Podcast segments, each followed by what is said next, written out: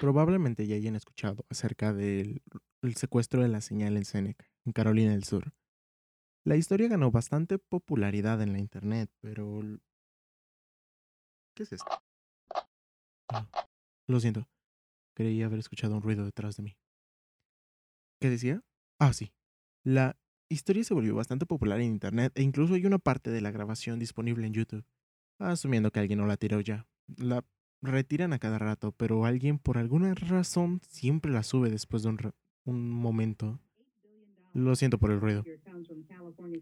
Para aquellos que no tienen idea de qué estoy hablando, el secuestro de señal de Seneca es una de las intrusiones de señal menos conocidas. Eh, fue una gran noticia por aquí, pero los medios nacionales apenas si lo tocaron. Ah, de cualquier manera, decidí relatar un poco mi experiencia, mis primeras impresiones con el momento, aunque, claro, algún otro testigo visual tal vez tenga la posibilidad de contarlo de una manera más elocuente de lo que yo podría hacerlo. Si mal no recuerdo, fue durante las vacaciones de invierno, me estaban terminando, yo estaba en la sala, frente a la tele, y estaba haciendo unas notas para mi examen de química, bueno, el examen que tendría regresando a la escuela. No había nadie más cerca. Estaba viendo una repetición de algún capítulo de La Ley y el Orden hasta que me aburrí y comencé a cambiar de canales, sin pensarlo demasiado. Unos cuantos minutos después, me crucé con este extraño canal de acceso público en donde la gente paga para que pongan sus propias cosas y de una manera bastante extraña. Mi antiguo profesor, de, bueno, mi viejo profesor de latín, no le gustaría a él que me refiriera como antiguo. mi viejo profesor de latín en la preparatoria estaba recitando un poema mientras usaba un extraño sombrero color verde con tres esquinas, como esos que usan los piratas a veces. Lo estuve viendo durante un buen rato. Me reí bastante y lo recuerdo como un sujeto bastante serio. Sin embargo, en ese momento se veía que se estaba divirtiendo, así que no lo pensé mucho. Eh, me dejé llevar. No es la clase de persona que se avergonzaría de esta manera o no se humillaría así cuando de repente este choque, por decirlo de alguna manera, esta estática, un tronido y la pantalla se pasó a ser una especie de... La imagen esta de las barras de múltiples colores, los patrones para, para probar que esté funcionando todo correctamente. Antes de que yo pudiera cambiar el canal, otro tronido y empieza una extraña caricatura en la pantalla. El estilo de animación estaba bastante detallado. Era... ¿Qué es eso? ¿Lo escuchan ustedes? Bueno, de todas maneras. Era bastante detallado, pero de alguna manera como hecho a las prisas. Me recordó a esos antiguos programas de comerciales, perdón. Mm, ¿Por qué estoy tan distraído? Ah, olvídenlo. Me recordó uno de esos antiguos anuncios de no usen drogas, niños, que ponían en los lugares estos donde había maquinitas y la gente podía ir a, a jugar videojuegos. Los puntos de reuniones para chicos. Ah, era divertido. De cualquier manera, se veía normal al principio.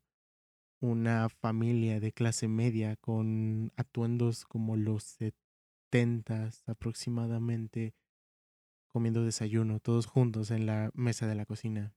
Había una mamá con el típico cabello rubio de los sesentas, un peinado de esos extravagantes. Un papá con traje y gel en el cabello, parecía ser. Tal vez era vaselina. No, ¿las vaselinas usaban el cabello? No tengo idea. Y dos niños con rostros rechonchos, como pequeños querubines. Un niño y una niña.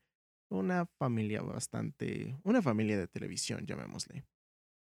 Estaban charlando de cualquier cosa, el papá quejándose acerca de su día en la oficina, la mamá escuchándolo, los niños hablando sobre la práctica de soccer a la que iban y cosas así.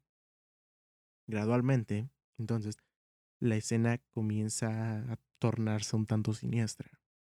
Cuando una luz verde comienza a barrer por la ventana desde afuera, la familia se torna de un color amarillento, se veían enfermos, su piel cambia de color y sus ojos se vuelven oscuros, se comienzan a sumir en sus cabezas. En el fondo, la, una transmisión de radio apenas perceptible, en la cual el anunciador está dando la fecha, dice que es 15 de noviembre del 2017, lo cual, en primer lugar, no concuerda con la ropa de las personas.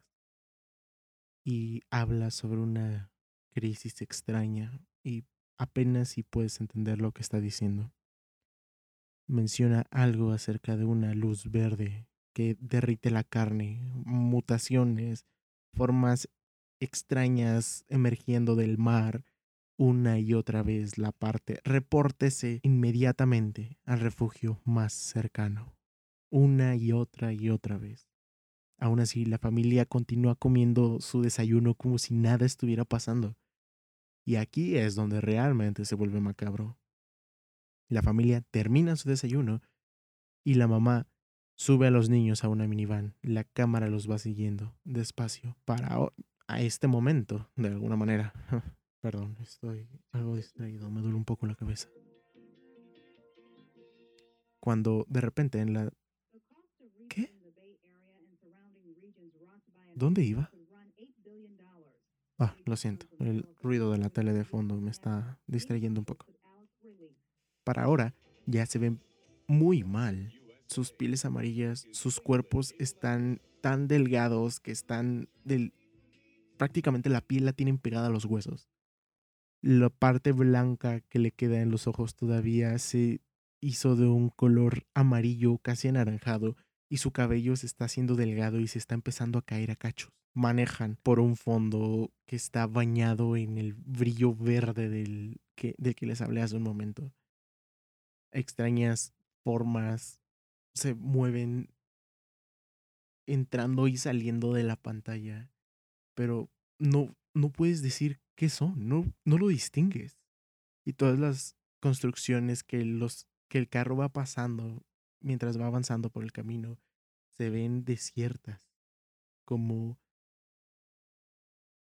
como, como si se estuvieran derrumbando, como en las películas cuando ves como después de que cae una bomba y todo se ve macabro y como si se estuviera deshaciendo, desgastadas de cierta manera.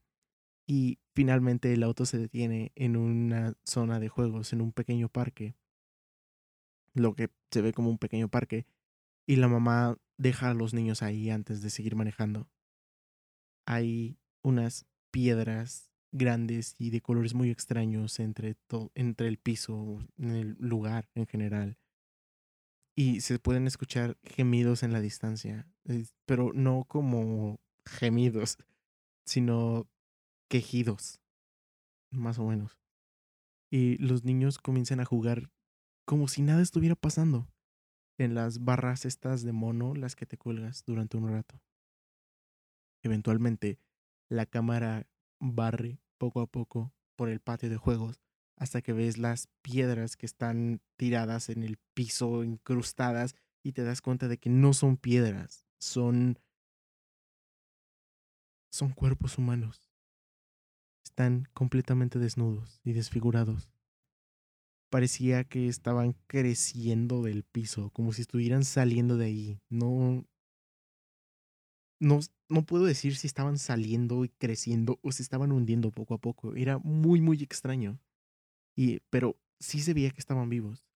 Se movían lentamente como si, como si estuvieran teniendo espasmos o algo así. Detrás de la, del juego en donde estaban los niños, en las barras estas, hay un árbol que tiene una cara de un señor, una cara arrugada y vieja, como si del árbol, en el árbol, un señor, un anciano se hubiera quedado atorado adentro. No sé si el hombre estaba saliendo del árbol o si el árbol lo estaba jalando hacia adentro, pero se veía que sufría, le dolía, se veía que estaba agonizando. la escena de repente cambia a una oficina de estas de con gente de traje donde los padres del donde el padre de los niños está está agachado en un en serio, ¿qué es ese ruido? ¿Escuchan patrullas lo lejos? No sé, ya, ya casi acabo. Entonces la escena cambia, es una oficina donde hay varias personas de traje. Pero, bueno, no hay varias personas. Hay bultos en la parte de atrás que se mueven de un lado a otro, como si fueran personas.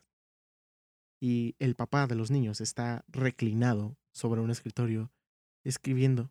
No está sentado, está solo reclinado como en una posición jorobada, encorvada, perdón, y está escribiendo muy rápido. Los las características de su cara se ven igual que las otras familias. Bueno, igual que las otras del resto de su familia. Ojos negros con apenas puntos blancos todavía. Como que la parte de adentro del ojo, lo que tiene el puntito negro y el contorno de color, se va expandiendo poco a poco y se está quedando sin la parte blanca. El iris y la pupila se van haciendo más grandes los ojos los tiene sumidos, se ven como ojeras alrededor, las bolsas de los ojos. Su piel estaba extremadamente delgada, era como si pudieras ver a través de ella, sus huesos estaba pegado a ellos. La oficina estaba cubierta también en el brillo verde y en los demás cubículos había cuerpos sin carne, en algunos todavía se veían como una especie de bulto, masa, alguna mezcla extraña, como si alguien hubiera metido una persona en una licuadora, le hubiera apretado a frappe y lo hubiera vaciado ahí encima. Era muy, muy extraño. Y los huesos estaban aparte y no tenían rastros de carne algunas otras personas estaban congeladas de alguna manera, por así decirlo, sus cuerpos se veían normales, pero de un tono gris, sin vida, y no se movían, como si se hubieran quedado congeladas en el tiempo. Finalmente, después de que pasa la cámara por los cubículos, vemos cómo la familia regresa otra vez a casa de noche, mientras van caminando y atravesando la puerta todos juntos sus pieles ya no se ven así simplemente como desgastadas o pegadas a los huesos, sino que hay partes de sus brazos y de sus piernas de la niña, se pueden ver que se están cayendo. Hay otras que ya se cayeron, la mamá no tiene cabello. Los pocos hilos delgados que le quedan aún están Ah, no sé cómo describirlo, de verdad. Y el ruido de la tele me está haciendo que sea un poco difícil concentrarme. La piel se les está cayendo, está goteando la poca sangre que le queda del papá. Tenía como que los dedos se estaban estirando, pero como si la carne se estuviera expandiendo desde el hueso, como si alguien lo estuviera jalando hacia abajo, pero era el mismo peso de las uñas que se estaban estirando hasta el punto en el cual una de ellas se cae y deja colgando los pequeños hilos de carne por los que estaba pegados todavía la piel. Sus brazos, uno de los brazos del niño se estaba estirando como si se hubiera separado el hueso de la piel y nada más quedara colgando de la misma piel, se estaba columpiando de adelante hacia atrás. Había pedazos de el rostro, de la carne de sus rostros que se estaba igual estirando. Era una imagen tan bizarra y extraña de ver, pero por alguna razón yo no podía voltear hacia otro lado. Estaba pegado a la pantalla. Finalmente, mientras se están cayendo en pedazos ya, la familia se sienta en, el, en, la, en la sala y comienza a comer su cena sin siquiera hablar. La mamá simplemente llega a la llega, toma algo del refri, se lo sirve a la familia en la en la mesa y comienzan a comer. su carne se convierte en algo más, cada vez más amorfo, empieza como que a perder la figura, los nudos, los, sus tendones, no sé cómo describirlo, no, no tengo idea. Pero su piel ya colgaba de sus cuerpos, los como si fueran tentáculos de un pulpo. En serio, era muy extraño. La pena si puedo describirlo, pero de alguna manera se comienzan a juntar con la silla, se vuelven uno, se fusionan como tal. La piel comienza a consumir y abrazar la silla y cuando te das cuenta, las patas de la silla se están, están ya cubiertas con la piel de estas personas. Ya parece como si fuera helado derretido y apenas se reconocen sus formas como si fueran humanos. Es sus de no ser por los huesos todavía, por el esqueleto que seguía casi intacto, ya no sabrías que eran humanos. Es a lo que me refiero, excepto por sus ojos. Los ojos se veían todavía intactos, las pequeñas canicas ahora completamente negras. La cámara comienza a acercarse poco a poco a la mesa y finalmente sus ojos se mueven directamente fijos en la cámara. Se ven tristes, pero no una tristeza de, ay, está triste, sino melancolía, sufrimiento. Sus bocas ya no pueden hablar. Es como si estuvieran pidiendo piedad con la pura mirada. Estaban rogando que parara. Pero no podías escucharlos. Era sencillamente la...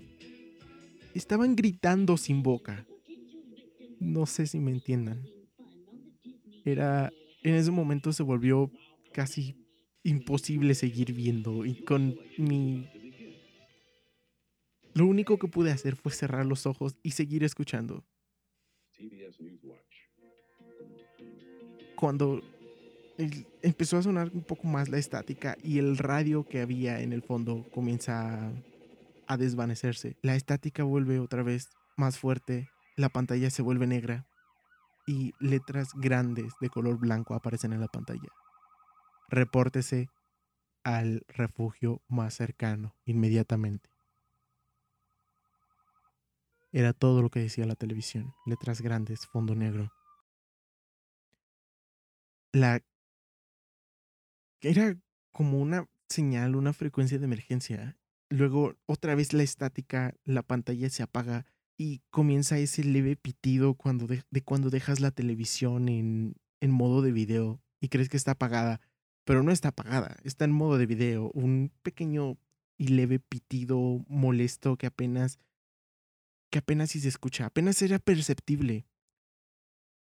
Luego un como el sonido de las televisiones de bulbos cuando se apagaban, que hacían ese pequeño piu. y luego el canal volvió a empezar.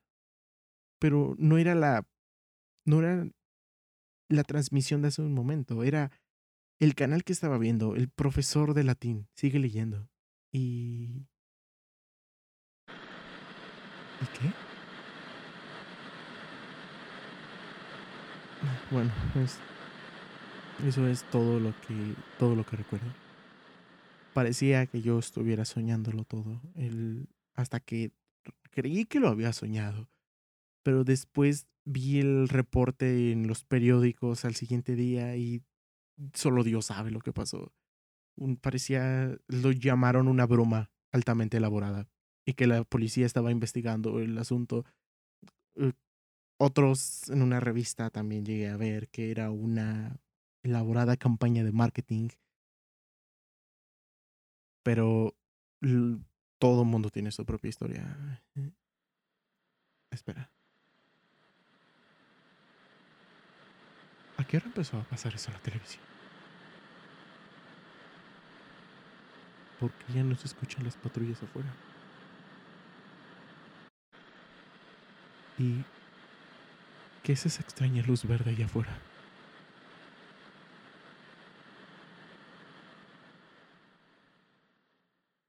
Muy buenas noches, espero estén teniendo todos ustedes. Mi nombre es Jonathan y aquí estoy otra vez trayéndoles un nuevo capítulo de este su podcast de terror, Frecuencia Muerta.